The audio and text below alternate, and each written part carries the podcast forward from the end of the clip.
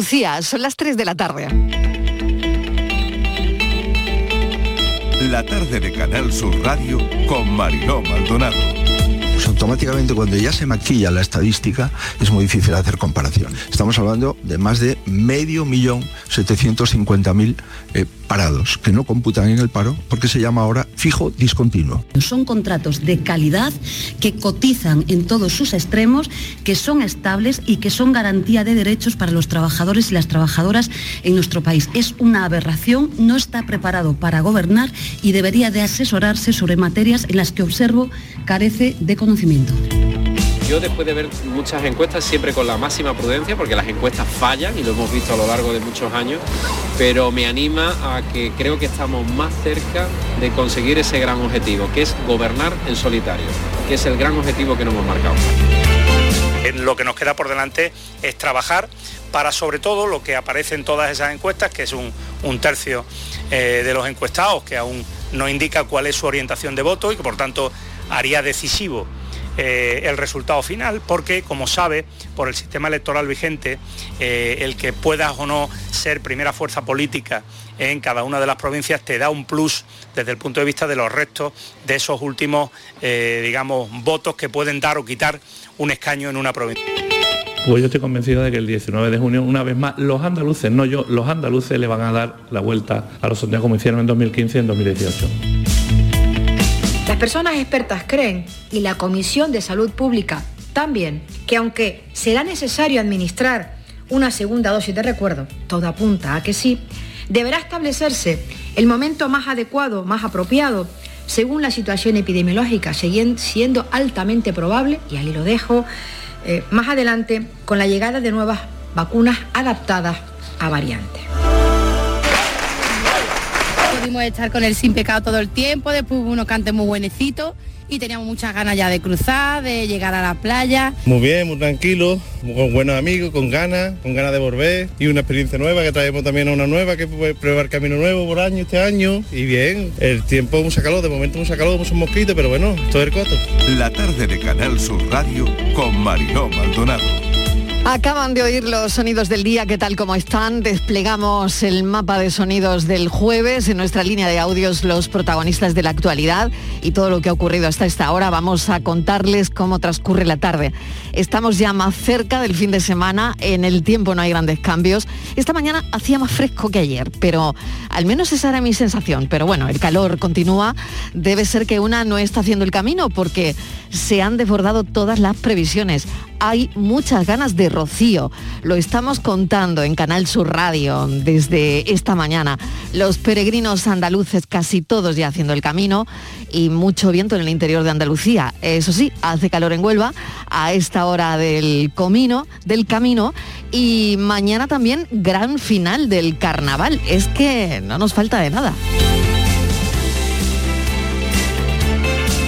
Y tampoco nos falta el arranque oficial de la campaña de las elecciones. Tenemos de todo. El 19 de junio queda ya más cerca, faltan 17 días para las elecciones. La campaña arranca esta medianoche y van a ser días de muchas claves. Todos los partidos van a tocar la inflación, el coste de la vida, van a hablar del paro, de la sanidad, de la educación, de la situación del campo y otros muchos asuntos. Esos serán los principales argumentos, todo en modo y contexto electoral. El objetivo debe ser para todos, no lo olvidemos, mejorar la vida de la gente, aliviar las estrecheces que muchos están padeciendo. Hoy hemos tenido CIS, barómetro de elecciones andaluzas. Dicen que hay un 30% de indecisos, los sondeos demoscópicos, hay casi unanimidad auguran una cómoda victoria del PP sin mayoría, pero rozaría un gobierno en solitario entre 47 y 49 escaños, PSOE entre 32 y 36, por Andalucía 9 o 10, adelante Andalucía 2, Ciudadanos entre 1 y 3 y sorpresa en Jaén, merece más que podría entrar en la Cámara Andaluza entre 0 y 1 diputados. Y buen resultado de Vox, entre 17 y 21 escaños. PP y Vox lograrían sumando la mayoría absoluta. Esta es la última foto demoscópica de hoy. Es del CIS.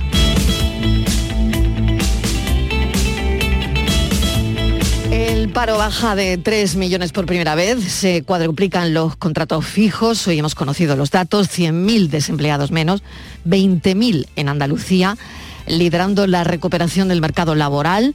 Han salido de las listas del paro más de 20.000 personas. Y hoy a las 5 de la tarde me van a permitir que les avancemos eh, lo siguiente. Hoy a las 5 de la tarde hablaremos sobre el abuso sexual infantil con supervivientes. Yo quería mucho a mi agresor, me pareció una persona muy cercana porque era de mi familia y toda la vida me enseñaron de que yo tenía que querer a mi familia. Porque además es que en el, en el canon está marcado que a tu familia la tienes que querer. Sean como sea tu familia, ya puede ser la familia Manson, que tú tienes que querer a tu familia. Entonces, automáticamente ellos aprovechan de ello. La Revolución Fluorescente es un documental de producciones desde el cariño financiado por la UNESCO, lo financió la UNESCO. Este tipo de documentales tienen la posibilidad de llevar luz y voz a miles de personas que permanecen con el dolor silenciado y sobre todo con la sensación de condena, de túnel sin salida. Este mm, espacio de historias eh, habría que destinarlo a esas personas que no lo han contado, ¿no? por el sufrimiento que conlleva no sacarlo, no compartirlo. Y hay personas que hoy nos lo van a contar a las 5 de la tarde. Así que, mm, bueno, yo he querido avanzarles este asunto. Ahora daremos los datos con Estíbaliz Martínez, pero hemos buscado una canción que tiene relación con esto que hablamos. Lady Gaga fue abusada sexualmente a los 19 años.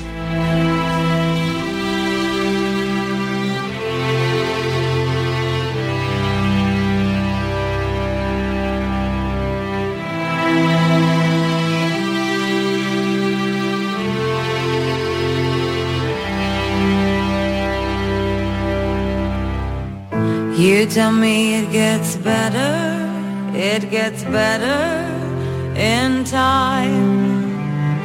You say I pull myself together, pull it together, you'll be fine. Tell me what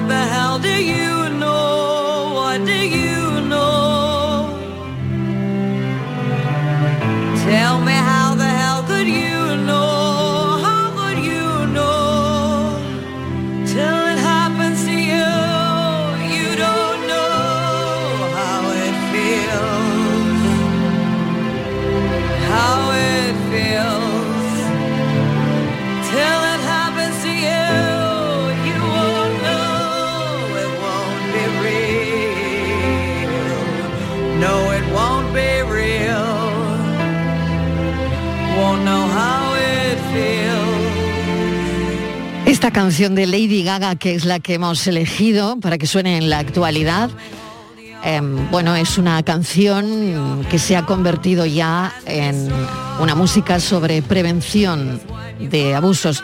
Lady Gaga fue abusada sexualmente, como les he contado antes, a los 19 años, por alguien de la industria musical. La canción se llama Hasta que te pase a ti una canción contra el abuso sexual a las mujeres. Lady Gaga no ha cantado esta canción muchas veces porque dice que le cuesta llevarla al escenario por las implicaciones que tiene en su vida. La cantó en los Oscars del año 2016 y la cantó cuando la nombraron Mujer del Año. Y ese día también contó que su tía había sufrido abusos, que su familia lo sabía, pero que hasta que logró contarlo vivió atormentada. Falleció al poco tiempo de contarlo. Su padre tenía 16 años cuando abusaron de su hermana, que era la tía de Lady Gaga. Después ya saben que a los 19 Lady Gaga fue abusada por un productor. Así que la canción es toda una revelación para ella, para su familia. Y es admirable cómo la canta sin quebrarse, sin romperse, porque la verdad es que el coste emocional de poner en pie una canción como esta debe ser enorme. Bueno, el contenido de las 5 de la tarde de hoy va a ser emocionalmente fuerte, tengo que avisarles, pero muy importante.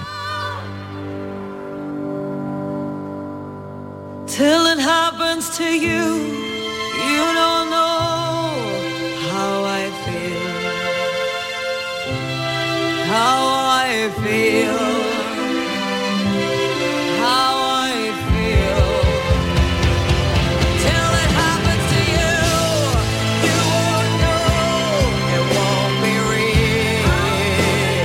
Hasta que a ti no te pasa, no sabes cómo se siente una persona. Por eso esta tarde a las 5 vamos a recibir esos testimonios, vamos a poner toda nuestra atención en ponernos en la piel de esas mujeres que fueron abusadas sexualmente cuando eran unas niñas.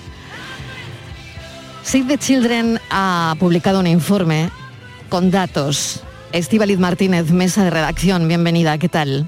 Hola Marilo, ¿qué tal? Buenas tardes. Sí, hay muchos informes, uno de ellos es eh, Save the Children, es uno de los últimos que se ha publicado y cifra entre 800.000 y 1.600.000 los niños y adolescentes que sufren esta lacra. Marilote, si miramos, por ejemplo, las últimas 24 horas en abusos sexuales a menores, nos encontramos, por ejemplo, cuatro noticias en las últimas 24 horas. ¿eh? La Audiencia Provincial de Cádiz acaba de celebrar un juicio a un hombre acusado de abusar sexualmente y de manera continuada de dos sobrinas de su mujer, ambas menores de edad. En Barcelona, libertad con cargos para el entrenador de la Unión Deportiva de Sants, acusado de abusar eh, de tres menores, de tres víctimas, perdona, dos eran menores, la tercera no, eran tres víctimas. El juez le han puesto una orden de alejamiento para estas tres víctimas, como te digo, dos de ellas menores de edad. En Castellón también condenan a un hombre y a una mujer por abusar sexualmente de una menor de 15 años. Esta pareja forzó a la niña que estaba a su cuidado en una finca de Castellón. Y en Vigo, por ejemplo, también condenado a seis años de prisión, un hombre por abusar sexualmente de una menor cuando tenía 14 años en reiteradas ocasiones. Esto tan solo en las últimas 24 horas y podíamos contar más historias. Porque casi dos, Mariló, de cada tres abusos y agresiones sexuales a menores se producen antes de los 12 años y el tramo de edad entre los 5 y los 12 años es el de mayor porcentaje de víctimas, un 59%. Esto eh, lo recoge un estudio que realizó también la Asociación de Mujeres Jurista Temis, promovido por la Delegación del Gobierno contra la Violencia de Género. Lo que hicieron fue analizar 455 sentencias por agresiones sexuales en la infancia en el territorio español entre el 2010 y el 2019. Este análisis dice que el 72% de las víctimas son niñas y la mayoría tienen entre 5 y 12 años, frente al 27% que son niños dicen que la violencia sexual sobre menores es perpetrada por hombres en el 98% de los casos analizados, o sea, prácticamente todos, y que en el 74% el agresor pertenece al ámbito familiar o del entorno de la víctima y el lugar que eligen para atacar es un, o bien el domicilio de la niña o el suyo propio. Además dicen que en el caso de las niñas, en un 97% sufren eh, agresiones y abusos, mientras que en el caso de los niños es un 2,1, que son víctimas los niños más de la pornografía y de la prostitución. Así que, Mariló, hay luego muchas denuncias, dicen que el 76% de las denuncias analizadas son casi condenatorias, que, pero bueno, que hay algunas que no. Luego eh, hay un dato muy, muy importante, Mariló, porque las víctimas en su mayoría dicen que no denuncian, que no denuncian por vergüenza porque o bien en algunos casos no reconocen los hechos por su edad, porque son muy jóvenes, o porque también como son muy jóvenes no se sienten eh, respaldadas. En cuanto al tema, por ejemplo, del agresor, según eh, Save the Children, dice que suele ser un familiar, una persona que conoce muy bien al niño o la niña, que son personas que conviven con estos menores en el entorno familiar, que el 84% de los casos la víctima conoce a su agresor y tiene una relación pues más o menos cordial con esa persona, ¿no? Eh, fíjate que el 21% de los casos el agresor es o bien el padre o la pareja mm, de la madre. Y, y muy, un dato muy curioso porque un porcentaje muy pequeño, solamente el 12% de estas personas de estos agresores tenían antecedentes. La mayoría de ellos, el 88%, dice que son ciudadanos perfectamente integrados en la sociedad y de los que nadie puede sospechar. Muy buen informe, Estivaliz. Es un informe en el que hemos estado trabajando toda la mañana porque a las 5 de la tarde, como les digo, queremos poner en pie estas historias, porque detrás de todos los datos que acaban de oír, detrás de los datos en los que ha estado trabajando mi compañera Estíbaliz Martínez, detrás de estos datos hay historias. Así que hoy ponemos el foco en este asunto porque es nuestra obligación escuchar a los supervivientes y también a los expertos. Hay quien dice que eh, todo tiene que ver con el sexo, menos el sexo. El sexo tiene que ver con el poder. Y yo creo que es así. Eh, realmente un agresor, eh, un abusador, abusa porque puede, porque se, se considera por encima de la víctima a la que, a la que agrede. Eh, Se considera con, con el poder para poder hacerlo y sin, sin que haya consecuencias. Una definición sencilla del abuso sexual infantil sería el- es una conducta sexual que se lleva a cabo entre dos personas, siendo una de ellas eh, menor y existiendo sobre todo una relación de poder. Hay alguien que abusa de una posición de jerarquía, de poder, eh, bien por edad, por rango, por eh, por estatus, y, em, y- y eso eh, favorece lógicamente la degradación de quien es abusado. Esto no es una cuestión de clase social, es una cuestión transversal a todas las culturas, a todas las clases sociales, a todos los niveles económicos. Casi un 20% de, de- de las, de las chicas, de las mujeres, reconocen que vivieron situaciones de esta naturaleza en la infancia y, un, y entre un 13 y un 15% de, de hombres. Eh, mm, démonos cuenta de lo que esto significa. Pues es la historia que les vamos a contar a las 5 de la tarde. Hemos dado todos los datos de abusos sexuales a menores, pero esta tarde vamos a escuchar a los supervivientes porque mm, un abusador abusa porque puede. Han oído a los expertos la jerarquía, el poder, el rango, el estatus. Todo eso para un abuso es el caldo de cultivo.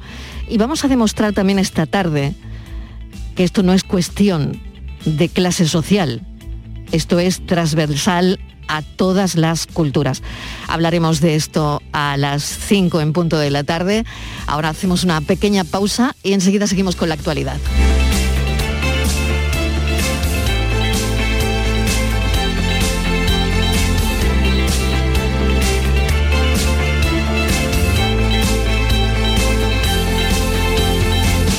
La tarde de Canal Sur Radio con Mariló Maldonado. Lo hago por tus abrazos, por nuestros paseos, los viajes y conciertos juntos, por tu sonrisa y por tus besos. Lo hago por seguir cuidándonos. Llevamos dos años luchando para frenar la COVID-19. Ahora más que nunca la responsabilidad es de todos. Actuemos con precaución y prudencia. Está en nuestra mano mantener todo lo construido. Junta de Andalucía.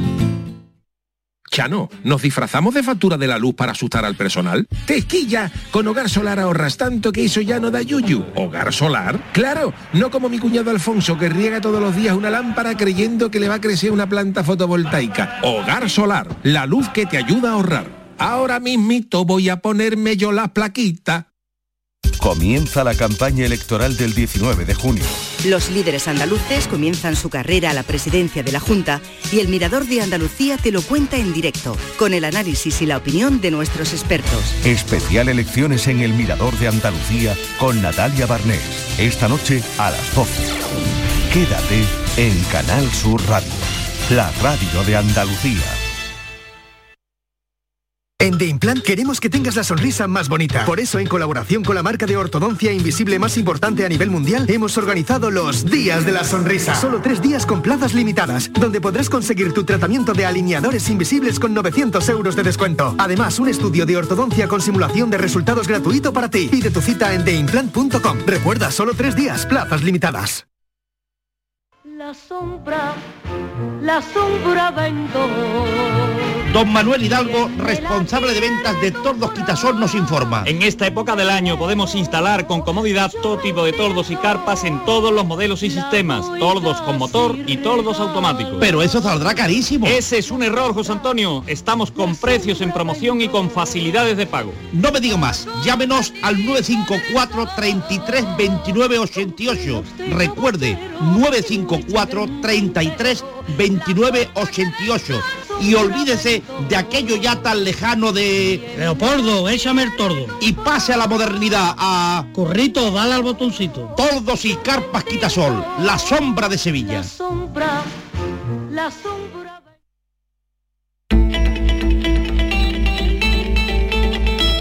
La tarde de Canal Sur Radio con Mariló Maldonado. Las 3 y 20 minutos de la tarde, eh, ya saben que también nos encanta llamar a esta hora a personas para darles la enhorabuena, para felicitarles por algún asunto. Y tenemos uno y muy bueno. La diseñadora Juana Martín hace historia en la moda española porque ha sido seleccionada para presentar sus creaciones, ya saben, volantes, tejidos maravillosos, brocados de inspiración flamenca, vanguardista, eh, con unas técnicas artesanales como ya conocen a Juana Martín. Bueno, pues ha sido seleccionada, como les digo, en el calendario oficial de la alta costura de París. Ese es el universo de los diseñadores Estivaliz. Casi nada. Es, es el Olimpo, Es al final. el Olimpo. Fíjate, Mariló, que en estos desfiles participan diseñadores y marcas de la talla de Chanel, Christian, Christian Dior, Valenciaga, Jean-Paul Gaultier, Armani. Para entrar en este selecto club es necesario recibir la invitación oficial de la Federación Francesa y en esta ocasión ha confirmado que estará presente Juana Martín, nuestra diseñadora cordobesa, que se convierte en la primera española eh, que va a estar en la Semana de la Alta Costura mm, de París. Hace historia, Mariló Juana, en la moda española. Y es que eh, sus creaciones, como tú decías, son de inspiración flamenca, vanguardista y con técnicas artesanales. Es la primera vez, ¿eh? Es la primera vez que una mujer, una diseñadora española participa en esta prestigiosa pasarela. Y fíjate que ella siempre hace gala de su tierra, de su provincia de Córdoba y la colección que va a llevar a París se va a llamar Andalucía. Esto es bueno para nosotros, es bueno para Andalucía, es bueno para este país y, y es bueno para, para la industria de la moda andaluza. Juana Martín, enhorabuena, bienvenida. ¿Qué tal? Buenas tardes. Bueno, no te habrá parado el teléfono. Juana, no te habrá parado. Llevamos todo el día, llevamos todo el día desde ayer, aunque nosotros la noticia, la verdad la sabíamos, pero no podíamos comunicarla hasta que la Federación Francesa no lo hiciera público. Y bueno, pues hemos estado hasta que ayer hicieron ellos el comunicado y ya pues lo lancemos nosotros a nivel nacional. Así que muy contenta, muy cansada, llevamos un trabajo bastante importante hecho, pero con muchísima ilusión, muchísima ilusión. La primera mujer española en entrar en la alta costura de París y eso quiere decir que Andalucía, Juana, entra en la alta costura de París. Andalucía entra, sí, además la colección se llama Andalucía. Yo creo que era un homenaje a, mi tierra, me considero de pro. Entonces, como tú bien has dicho y, y la presentación ha sido, ha sido muy especial, eh, siempre presumo de dónde soy, de dónde vengo, dónde he nacido, cuáles son mis costumbres, mis tradiciones, mi cultura. Eh, de alguna forma hago que el ADN de la marca tenga todo eso con lo- o sea, todo ese popurrí de, de, de, de alegría, ¿no? Porque para mí es Mm. un orgullo ser andaluza, ser mujer, ser gitana. Y todo eso conlleva a que el ADN de la marca tenga, tenga historia, cuente historia, que es lo que más nos interesa, ¿no? Es lo que más nos gusta a la hora de realizar desfiles, ¿no? Que tenga que tengan un sentido diferente, que no sea todo mecánico, sino que tenga que tenga esa parte artesanal, que cuente, que cada traje cuente una historia, nos defina. Eh, eh, eh, Andalucía no es solo el folclore, la luz, que eso está maravilloso, al cual yo presumo siempre, sino que podemos ser como Polita, podemos tener ed- ed- ed- identidad propia, identidad propia. Eh, eh, Andalucía tiene un sello muy especial y como tal está hoy por hoy en la alta costura y vamos a intentar llevarla al máximo, ¿no? Para mí es un es un orgullo, pero a la misma vez una responsabilidad muy grande, ¿no? Que muchas veces pienso que para que me meto un este jaleo, ¿no? Pero bueno, Claro. ahora mismo estoy ahí. Hoy hoy son de esos días un poco encima, digo, pero pero no está, digo, es que todo es caótico. Es un, eh, hoy hoy a- ayer estaba la cosa por la mañana mucho más tranquila. Hoy es todo caótico, llamadas telefónicas, propuestas por todos los sitios. Es como un poco dejarme que, que, que, que me piense, que sepa por exacto, dónde estoy, claro. exacto, exacto. Que- porque es que ha sido un- Mm. una avalancha ahora mismo de, de, bueno, es una alegría, la verdad, ¿no? Claro, Pero- claro. pero hay que mantener la línea que estamos llevando y bueno, en fin, no sé. Claro, Juana, yo- todo muy caótico. Claro, Juana, yo lo estaba pensando, ¿no? Cuando algo así pasa, em, algo tan importante, claro, y yo creo que hay un antes y un después, es decir, tú para nosotros y en este país, bueno, incluso fuera, eres una diseñadora de culto, súper conocida, pero claro, em, estar ahora mismo en el Olimpo de la moda, en París, eso cambia probablemente algo las cosas. ¿Estás preparada para ese cambio? Para que te llegue, yo qué sé, no sé qué encargo te podría llegar. No sé, no pero, sé, no sé, no sé. pero Nosotros esto, puede pasar, puede pasar, ¿no? No sé, no sé, la verdad estamos abiertos a todo, ¿eh? Yo nunca digo no a nada, es decir, me, me decían en el taller, pero ¿por qué? Pero tú no piensas, no, yo no pienso, es decir, eh, si pienso no actúo y, y para mí eso es, es quedarme parada de, de alguna forma, ¿no?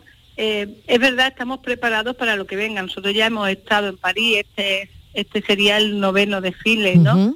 Es verdad que los cuatro primeros eh, ha- han sido un poco menos, o sea, han sido muy complicados hacerlo en París. Siempre hemos tenido ese nivel. Los cuatro siguientes han sido relacionados ya con la Federación Francesa. Nosotros estábamos en el marco de la alta costura, pero nos- no habíamos pasado el comité. De alguna forma ellos no estaban, no estaban siguiendo y, y estaban viendo el recorrido. En enero ya el comité estuvo en el desfile, eh, con lo cual no ha permitido presentar candidatura.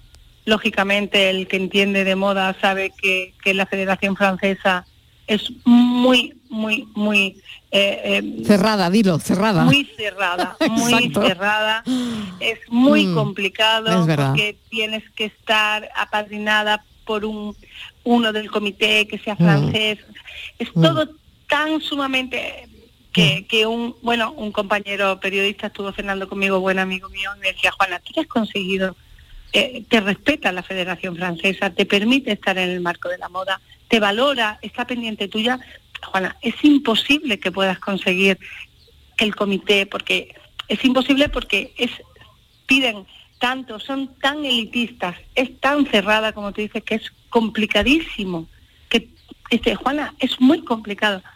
Y estaba al lado mía, además esta anécdota la cuento porque porque bueno, él es- el, el periodista es íntimo amigo al que quiero y aprecio, ¿no? Y me hablaba con el corazón. Y estaba al lado mía un- uno de mis estilistas, bueno, Rafa Maquera, muy conocido, que siempre hace la alta costura, hace todo conmigo.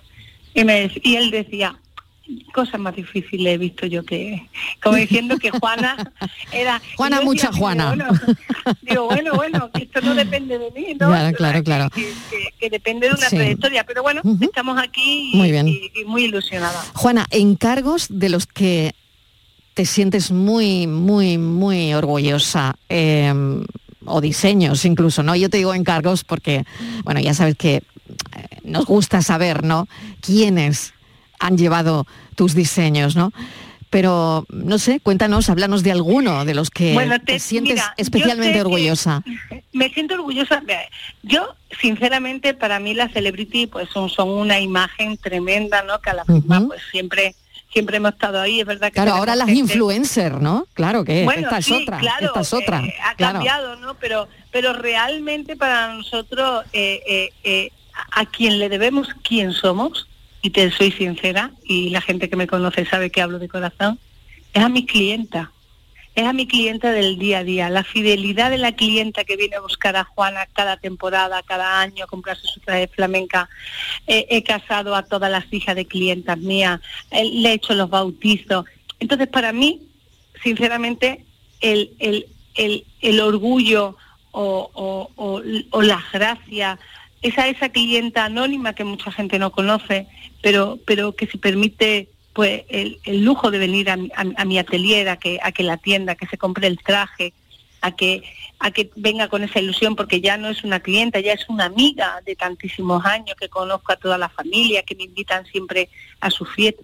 Entonces, para mí, eh, eh, eh, te lo, y te, lo digo de corazón, para mí es ese agradecimiento, ¿no? Porque gracias a, a- a- a mis clientas, al público que acude a mi atelier, yo he podido llegar donde estoy. Sin ellos no, no, sin ellos, sin mi equipo, lógicamente, ¿no, no, no habría podido conseguir los sueños que, que he conseguido, ¿no? Hoy por hoy me llamaban las clientas cuando yo noticia y me decían, Juana, no subirán los precios por... No, no, en absoluto, sigo siendo la misma, sigo trabajando igual, estoy en el mismo sitio, sigo yendo a comprar, es decir, que, que, que bueno, que todo el trabajo que venga es bienvenido, que todas las oportunidades que salgan eh, las vamos a aprovechar, que, que hoy estamos aquí, lo estamos disfrutando, lo estamos viviendo, esto hay que trabajarlo, no es un trabajo que haya caído del cielo, hay, hay detrás una constancia, un sacrificio enorme por parte de mucha gente, sobre todo de mi equipo, de mi familia, de mi marido, de, de- de mi hijo, ¿no? Que, que, que, que, roba, que, que mi trabajo me roba ahora a la hora de estar con él. Pero estamos, estamos con una ilusión tan grande que yo creo que, el, que, el- que Andalucía, el nombre de Andalucía nos va a dar mucha suerte y vamos a poder seguir cumpliendo sueños y que, y que lo veáis todos vosotros, ¿no? Yo voy a luchar por ello. Me gusta mucho que nos estés hablando, ¿no? De lo que hay detrás y detrás es verdad está Es- es está duro, la ¿eh? familia, está la familia, tus duro, hijos. es muy duro Y ha sido duro, ha sido duro llegar hasta aquí y ha sido duro. también estos últimos años. Muy duro, Eh, muy duro. Los últimos años eh, para el sector, madre mía de mi vida, ¿eh? Em, la sido- ha pandemia sido- am, ha hundido a- al, al sector eh, que ahora es verdad que lo hemos visto como, como surgía de sus cenizas, ¿no? Bueno, sí, yo creo que, que en sí el diseñador, hablo de Andalucía siempre, en general ha sufrido mucho la pandemia, ha, causado estragos en muchos diseñadores, inclusive internacionales, confirma, porque te diré que, que el diseñador pequeñito que tiene un taller chiquitito, que trabaja, por, eh, los gastos son muchísimo menos, al, al final no, nos daña a todos, pero la gente que tiene tantos trabajadores que mueve, que se pare totalmente, es una catástrofe enorme. En general para todo, el- pero el, el- el que somos creativos, los que hemos empezado de la nada, volvemos a renacer, volvemos a, a luchar, volvemos a, a- a- a renacer de nuestras cenizas, ¿no? Y, y- y- porque hemos empezado de cero, entonces Mm. sabemos cómo volver a empezar. Entonces, por mucho daño que nos Claro. hayan hecho, por Claro. mucho, por mucha pandemia, la ilusión, yo creo que si no muere la ilusión, no muere el talento, no muere, no muere el diseñador o no muere el artista, ¿no? Y, y, y- y renacemos, porque como no hemos hecho a, a- a nosotros mismos, pues volvemos a empezar de cero.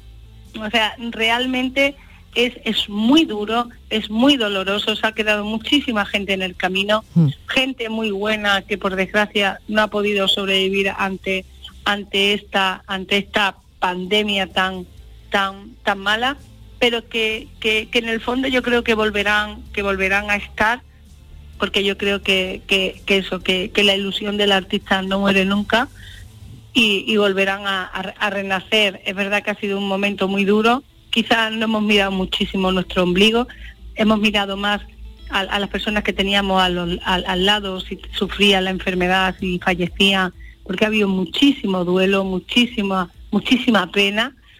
Y, y- y en cierta forma no hemos olvidado un poco de, de- en mi caso, te, te diré, ¿no? No hemos olvidado un poco de, de mirarnos a nosotros mismos, ¿no? E intentar ayudar, porque en esta época la gente que cosía, si no cosía hacía mascarilla y nos volcábamos en ayudar y hacíamos batas y hacíamos cosas tremendas, ¿no?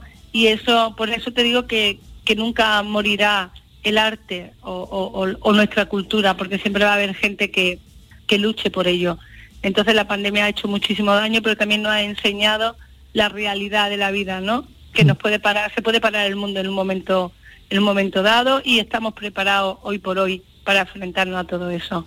Incorporo, incluyo en la conversación a Estivaliz. Estivaliz, adelante con, con tu Sí. cuestión o lo que le quieras preguntar a Juana Martín. Juana, eh, lo primero, enhorabuena porque lo tuyo eh, gracias, es un hito, es un hito en la historia de este país que no ha pasado nunca y es algo grande, lo sabemos nosotros y lo saben los expertos, los grandes modistos. Leía una vez, Juana, que cuando tenías tan solo 10 años ya diseñabas los trajes para tu hermana pequeña y que ya Sí, entonces, sí, sí. con 10 años, soñabas con conquistar las pasarelas más importantes del mundo. ¿Has soñado también mucho con estar de manera oficial en la Semana de la Alta Costura de, de París? Bueno, te explico. Eh, eh, cuando no- nosotros, en, en mi caso, te hablo, te hablo de mí. Sí, Juana. Ahora, sí, que se nos había cortado. Ahora, Ahora, ahora, Eh, perfecto. siempre hablo, cuando hablo de mí, porque parece que suena, siempre hay detrás un equipo, ¿no? No sería Juana Martín sin mi equipo. Pero sí que es verdad que, que, que, que incluso mi propio equipo no, no, era como vamos a París, pero vamos a ir por. Chile, Juana Tenemos problemas con la comunicación, Juana. Algo está pasando con el teléfono. ¿Me oyes? Ay, ¿Ahora? Ahora, ahora, ¿Ahora? sí. Es que se ha cortado en un momento que nos estabas explicando justo eso, ¿no? Adelante. Mm. Entonces, claro, eh, eh, Juana Martín llega con un equipo detrás, ¿no? Hablo siempre en primera persona, pero pero pero al final de todo esto hay detrás un equipo humano enorme y cuando me planto en París después de hacer un, un el, el último desfile que hago en Madrid Fashion Week, eh, a, a- los 28 días estaba desfilando en París en, Hotel de Ville, y me- pero mi equipo decía, estás loca, Juana, qué necesidad, párate, lo dejamos, lo hacemos para... Y decían, no, lo hago ahora, ¿no? Y, y, y, y quizá ese empuje, esa fuerza, esa gana o esa ilusión o esa, o esa cuestión de superación continua que verdaderamente tenemos siempre en la firma, ha hecho que hoy en día estemos aquí. Detrás hay un camino muy duro, hay un camino enormemente complicado, eh, con muchos llantos, con mucha con muchas guerras, ¿no? Eh, eh, que muchas veces son un poco ajenas a nosotros, pero pero es una lucha continua. Yo creo que ante todo es las ganas de, de- de contar tu historia, de contar historia a través de la moda y, y- y esa inquietud constante. Y desde que tenía 10 años soñaba con cosas, nunca me he planteado conseguirlas, no era, no era una cosa en la cual yo tuviera ese afán, ¿no? Iban surgiendo, iba, iban pasando y tú las ibas aceptando tal cual venían. Y, y bueno, bienvenida y ahora pues hemos conseguido un sueño hecho realidad, la verdad.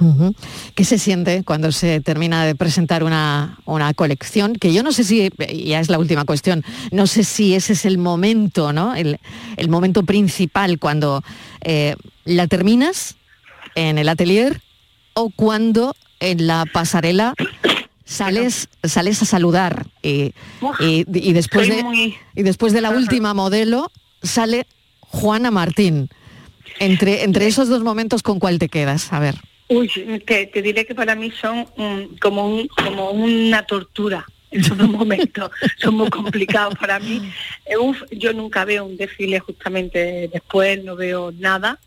Es una, eh, yo ahora mismo estoy viendo el desfile y estoy diciendo hay que ver por qué no he hecho esto así. O sea, nunca, soy una inconformista que muchas veces eh, eh, hago, como te diría, depuración de, de decir, oye, Juana, ya, es que no, porque es algo que, que, que incluso mi, mi equipo me ve la cara y me dice, pero no estás contenta, Estamos- no, es que esto ha salido así, o sea, es decir, está todo bien y cuando hay un fallo mínimo de algo, o sea, es como, ya me han hundido, ya, ya, ya no sirve lo que he hecho. Es una constancia que no es bueno, ¿eh? Te diré que no es bueno y estoy trabajando en ello porque tampoco lo disfruto. O sea, Mm. es, es- es- vives en un puro eh, desasosiego continuo, es una cosa increíble, pero, pero bueno, quizás también esa sea la emoción que me hace continuamente superarme. Eh, eh, si no, no podría. Si- soy inconformista por naturaleza y entonces eh, no soy ambiciosa, pero soy inconformista. Juana Martín, mil gracias por haber atendido nuestra Muchísimas llamada, la llamada de la tarde. Ha sido un placer charlar contigo y, sobre Y todo, bueno. bueno, es un momento dulce, disfrútalo muchísimo. Sí, sí, sí. Y- bueno, me gusta sé- compartirlo con todos Claro, sé que vas a brillar. Mm. Agradecida. Juana Martín, gracias. La noticia eh, la tenemos aquí, primera mujer diseñadora española en entrar en la alta costura de París y desde luego se lo merece. ¿Y cómo se llama la colección? Andalucía. Pero ¿cómo se iba a llamar? ¿Cómo se iba a llamar?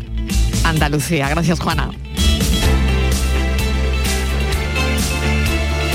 La tarde de Canal Sur Radio con Mariló Maldonado.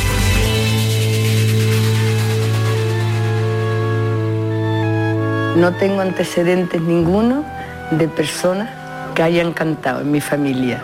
Nadie, nadie. Yo creo, yo siempre digo, eso es un don de Dios, ¿eh? porque soy muy creyente, y yo digo, eso es un don de Dios, ¿me entiendes? Que ha querido, pues que yo tenga una voz distinta.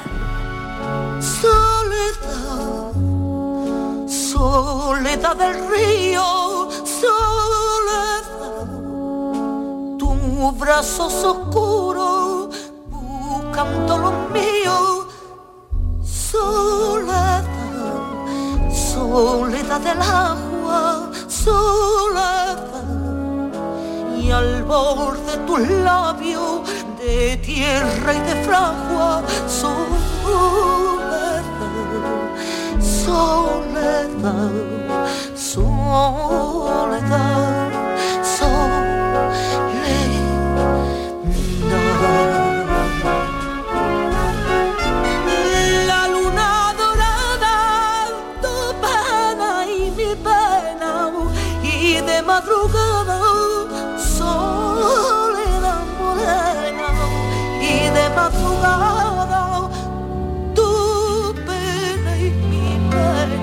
Escuchamos la versión Soledad en la voz de Estrella Morente.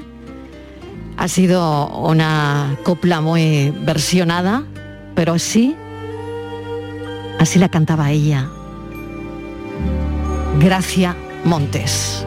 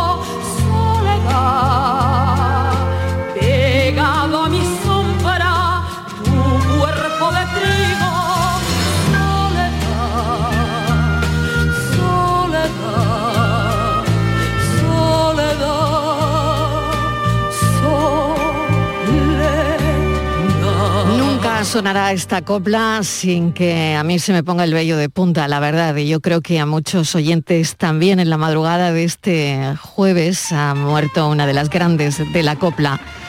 Gracia Montes nació en Lora del Río, ha fallecido en su casa de calle Asunción a los 86 años. Y esto, esto es muy alegre.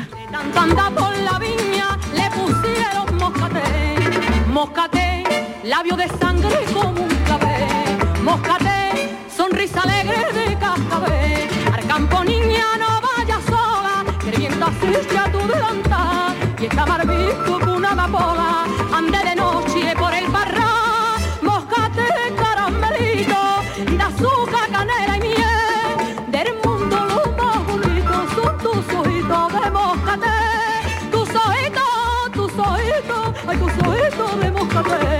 Tenemos a Javier Barbancho eh, dentro de un rato, pero ahora está con nosotros Álvaro Beltrán, es investigador de la copla, investigador del, del flamenco.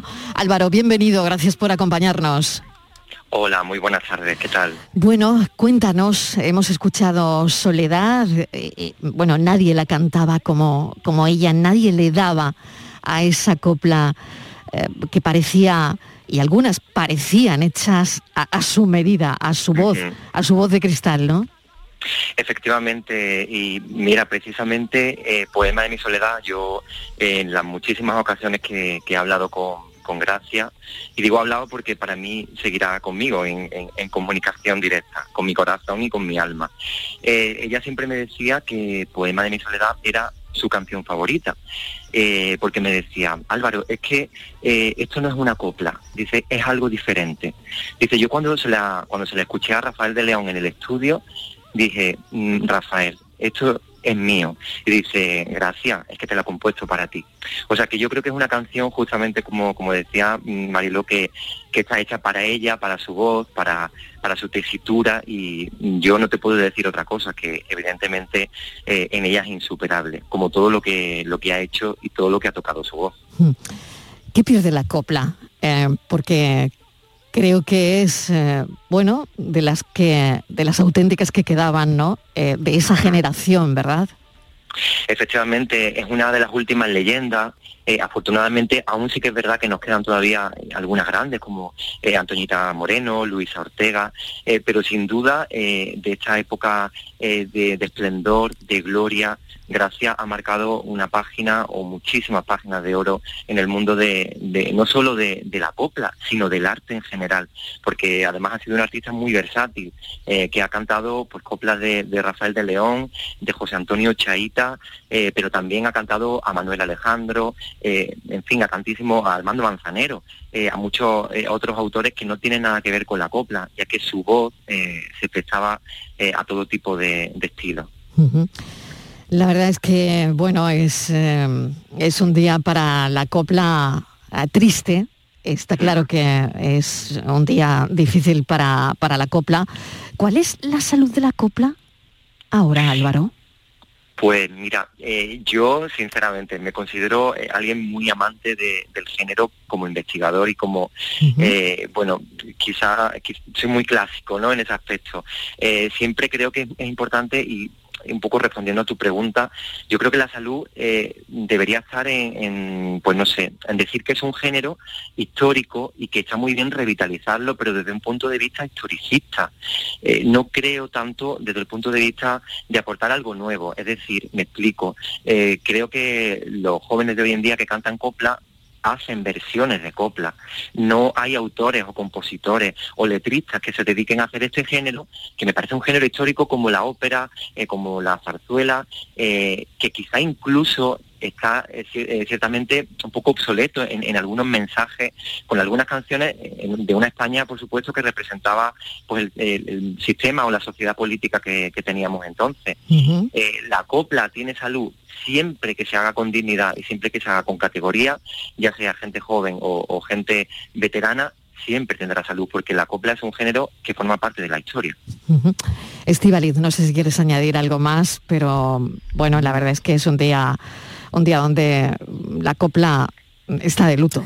Hola, eh, buenas tardes Álvaro. Yo quería Hola, muy buenas. decir algo que sobre ella se ha dicho, no es mío, se ha escrito sobre ella, que decía que era plena de embrujo y misterio, ¿no? Cuando cantaba, que tenía un quejío, tú que eres un estudioso del flamenco, tan flamenco que se le, se le escuchaba desde, desde el corazón, ¿no? Con esos ojos tan profundos y soñadores cuando, cuando cantaba, ¿no?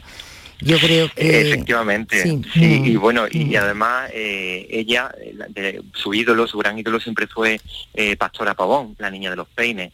Ella siempre me contaba que, que cuando era muy jovencita eh, iba en la compañía de, de Pepe Pinto con, con un espectáculo que se llamaba La Copla Puso Bandera, eh, pues veía a la niña de los peines cantar en los camerinos dice que, que aquello le, le gustaba tanto que incluso, pues ella dice, eh, luego con los años decían que mi voz, mi velocidad en la voz recordaba mucho a la, a la de Pastora. Eh, como gran amante del flamenco, de, de todos los grandes, con eh, Marchena, con Pepe Pinto, con Vallejo, pues yo creo que ha estado muy imbuida por, por esa ese mundo flamenco y, por supuesto eh, el legado está en su voz y como bien dice, al final una voz que ha traspasado fronteras porque mm, ha sido imposible de imitar muy difícil eh, cantar por Gracia Monte porque creo que tiene una de esas voces características, Mm. única y exclusiva que, que solo una vez quizá da la naturaleza y en este caso su pueblo, Lora del Río, que sin duda debe estar muy orgulloso eh, del papel que, que ha hecho a lo largo de toda su carrera, donde siempre ha llevado eh, a gala pues ser de, de allí, de Lora del Río. Y hoy de luto, Álvaro Beltrán, mil gracias por habernos acompañado. Ella merece este homenaje de, de los andaluces y de esta radio y no hemos dejado de hacerlo, está claro. Un beso enorme, Álvaro. Gracias. Un abrazo gigante, Adiós. muchas gracias.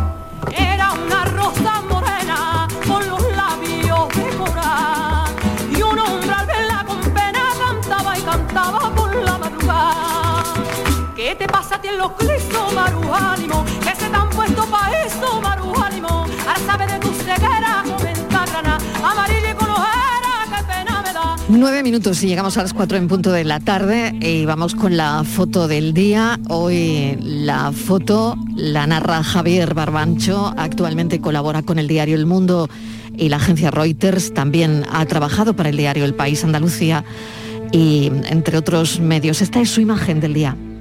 La foto del día es del fotógrafo madrileño Claudio Álvarez. Es fotógrafo del Diario del País desde 1993. Ha cubierto eventos nacionales e internacionales de todo tipo y ha logrado un gran reconocimiento. En esta ocasión, la portada del país es de los Stones, en el Wanda, en Madrid. Esta banda mítica, Mick Jagger. Los fotógrafos que tuvimos la suerte de hacer la noche de estas fotografías, vimos como Jagger a sus 78 años sigue bailando, saltando, dando vueltas y sacudiendo su trasero, sin dejar de cantar con bravura.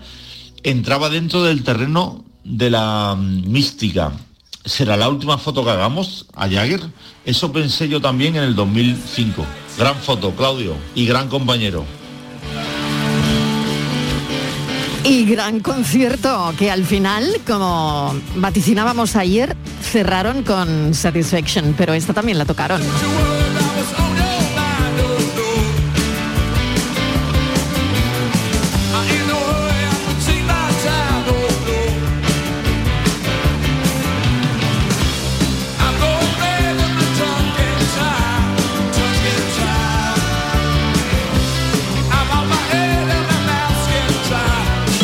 La tarde de Canal Sur Radio con Mariló Maldonado.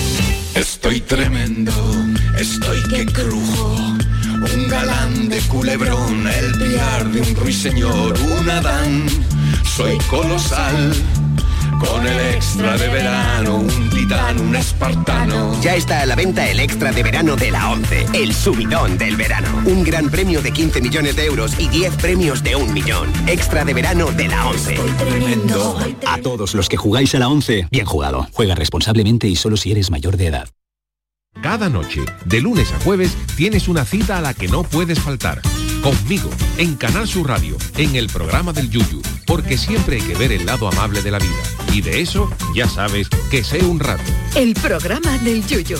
Te espero de lunes a jueves a las 10 de la noche. Quédate en Canal Sur Radio, la radio de Andalucía. La tarde de Canal Sur Radio con Mariló Maldonado. ¿Quién quiere que yo quiera lo que creo que quiero? ¿Quién quiere que yo quiera lo que creo que quiero? ¿Quién quiere que yo quiera lo que creo que quiero? ¿Quién quiere que yo quiera lo que creo que quiero? ¿Quién quiere que yo quiera lo que creo que quiero? ¿Quién quiere que yo quiera lo que creo que quiero? Dime que debo cantar. Oh, algoritmo. Hay días que nos gusta hablar de tecnología. Eh, estamos dispuestos a que pregunten también sobre tecnología un día de estos, si, si lo consideran. ¿no? Vamos a hablar de algoritmos. Estos días en el Ministerio de Trabajo eh, se ha dicho que va a echar mano de un algoritmo para descubrir esas horas extras que se hacen en algunas empresas, pero que no se contabilizan y que no se pagan. Va a ayudar el algoritmo a los inspectores de trabajo a controlar el empleo impagado. ¿Cómo se echa mano de un algoritmo? Eh, Todo lo que hacemos en Internet está controlado por un algoritmo. Vamos a poner ejemplos, aunque nuestro experto seguramente que tendrá alguno más. Para el bono social, algoritmo. Para ver una serie en una plataforma algoritmo. Porque enseguida la plataforma te ofrece un listado de películas que supone que son de tu perfil, que te van a gustar, y eso es algoritmo. ¿Quién quiere que yo quiera lo que creo que quiero? Es lo que dice la canción de Drexler. Incluso que yo mismo. Algoritmo al fin y al cabo, Estivalis. Sí, Marilo, tú decías que, que sí, el Ministerio de Trabajo va a poner en marcha eh, el algoritmo para, para ver, ¿no? Que algunas empresas mm, no remuneran las horas extras. Pues según el Ministerio de Trabajo, el 44% de las horas extras que se hacen en España no se pagan. No se pagan ni se descansan ni nada. Hay 6.600.000 horas extras que se hacen cada semana, o sea, al mes 27 millones de horas extras en este país. Por la mitad dice que no se... Voy a ver al algoritmo, ya verás el algoritmo. Escúchame, pero es que hay mucho. Fíjate si es importante, porque eh, cuando tú vas a, a- a- ya que estamos hablando del Ministerio de Trabajo, tú vas a buscar trabajo y hay, muchos candidatos, ¿no? Ahí te hacen un Algoritmo. Efectivamente. bueno, pues primero Vale. te puedes seleccionar una máquina. O sea, ya cuando te van a entrevistar ya la máquina te ha eliminado directamente, ¿o no? Y eso es un algoritmo. Claro, claro, pero ojo, ¿eh? Ojito con todo eso porque en esto último que nos acabas de contar, ¿un algoritmo está libre de sesgo? Vicente Montiel es nuestro experto en redes, profesor de la UNED. ¿Qué tal, Vicente? Buenas tardes. Bueno, pues empieza tú. A ver, tenemos cuatro minutos para desarrollar este asunto. Lo tocaremos otro día con más tiempo también, pero ¿están libres de sesgo los algoritmos? No, no, no. Los algoritmos son manipulables eh, según la fuente de datos a la que acuden los algoritmos. Un algoritmo no es nada más que un programa. Entonces el programa para poder tomar decisiones tiene que analizar datos. Y ahí es donde podemos hacer confundir al algoritmo. Eh, no sé, eh, por hacerte una comparación rápida, imagínate que al algoritmo le mostramos eh, millones de fotografías que hemos preparado donde aparecen barcos y personas con gafas de sol. Entonces, si le damos al algoritmo eh, millones y millones de fotografías y le hacemos aprender que hay una relación entre lo que aparece en la fotografía, cuando vayamos a comprarnos una gafa de sol a la óptica, el algoritmo va a suponer que queremos también comprar barcos. Entonces nos va a empezar a bombardear con publicidad de barcos simplemente porque hemos ido a comprar gafas. Ah. Es decir, eh, se puede manipular al algoritmo eh, simplemente manipulando las fuentes de las que, vende, de las que bebe el algoritmo. Eh, M- Vicente, buenas tardes. Eh, tú vas al banco a pedir un préstamo, ¿vale? Y ahora te meten, dice, el ba- la del banco está mirando y te dice que no, que no te va a dar el préstamo porque el algoritmo dice que tú no estás en las condiciones que el banco exige. ¿Eso es un algoritmo cuando te dicen que no? ¿También eh, ahí está el algoritmo? No, no, eso no es un algoritmo, ¿No eso es... eh, no, no, no, eso es un ratio de calificación. Vamos a ver, el, el algoritmo eh, lo que suele hacer es que aprende. En, el caso de la calificación bancaria, lo que busca son unas eh, fuentes eh, conocidas, eh, por ejemplo, pues de, morosidad o de impagos y demás, y si tú apareces ahí, eh, automáticamente está descartado. Si no apareces, vas directamente al segundo nivel, entonces empieza a mirar tus ingresos, tablas y demás. Eso, eso no se puede calificar de algoritmo porque realmente el sistema no está aprendiendo, el sistema está consultando. Entonces, un algoritmo es capaz de aprender. Por ejemplo, ¿Tú crees que la ministra de me- Trabajo va a conseguir detectar las horas extras irregulares con el algoritmo ese que, que van a poner en marcha? Pues mira, no trabajo en el Uy, no sé lo de la risa. Si ha sido muy explícito o... Esto a le ver. interesa a la gente, ¿eh? A ver Yo- si el y algoritmo tanto, y tanto, y tanto. a que ver. su jefe no le paga las horas extras. Esto interesa. Exacto, exacto. A ver, ¿cómo A va a ser el informe del algoritmo? Claro. Mira, es muy fácil echarle la culpa a la técnica cuando haces algo que, que- va a ser controvertido. A mí me da la sensación, eh, de las declaraciones que he oído, que hay una decisión tomada eh, que no va a gustar y que hay que buscar a alguien a quien echarle la culpa de esa decisión. Y un algoritmo es fantástico, ¿no? Es decir, no, no, es que esto me lo ha dicho el algoritmo. Eh, no, un algoritmo no te puede decir eso. Además, el método de aprendizaje de un algoritmo, para poder llegar a ayudarte en una toma de decisión, eh, se evalúa en años. Mm, eh, y a mí me da la sensación de que el, ámbito en el que ha hecho estas declaraciones, que es lo de las cuatro horas de trabajo, eh, estamos, estamos buscando algo que justifique la decisión que o vamos a tomar o incluso ya hemos tomado. Pero no, un algoritmo eh, difícilmente va a poder eh, evaluar eh, ese tipo de cosas que ha declarado. Vicente Montiel, muchísimas gracias. Me voy a las noticias, seguiremos hablando de ello. Gracias, un beso. beso. Muy bien, gracias.